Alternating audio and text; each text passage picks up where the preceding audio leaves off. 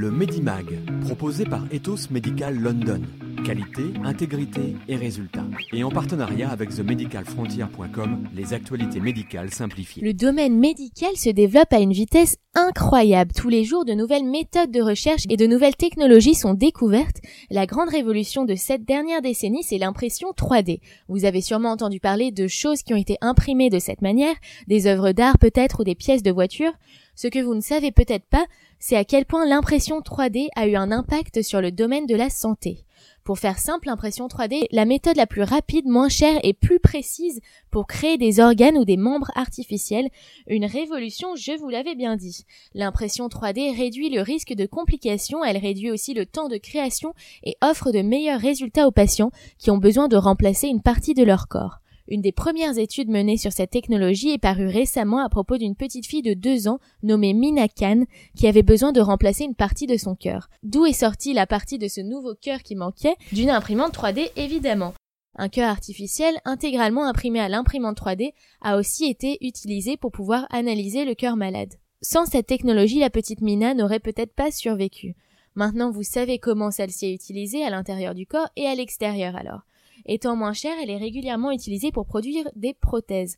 Peu importe d'où elles proviennent, les prothèses sont très chères, c'est un fait.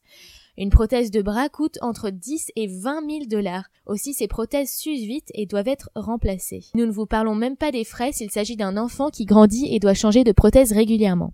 Imprimer une prothèse à l'imprimante 3D coûte désormais moins de 100 dollars. En plus, elle est adaptée exactement au corps de la personne à qui elle est destinée. Une révolution.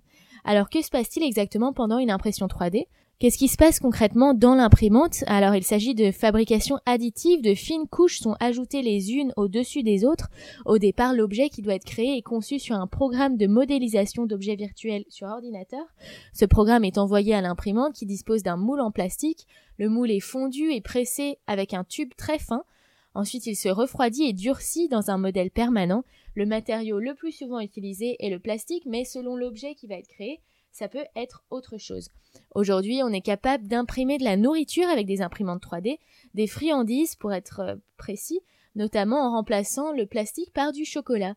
Les chercheurs essaient aujourd'hui de remplacer le plastique par des biomatériaux, ce qui permettrait de produire des cellules.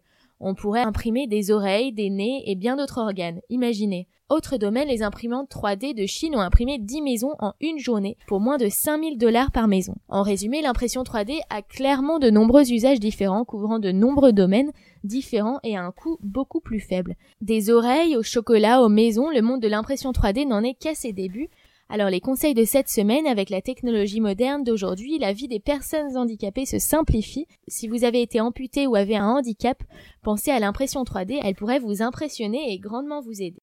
Le Medimag, proposé par Ethos Medical London. Qualité, intégrité et résultats. Et en partenariat avec themedicalfrontier.com, les actualités médicales simplifiées.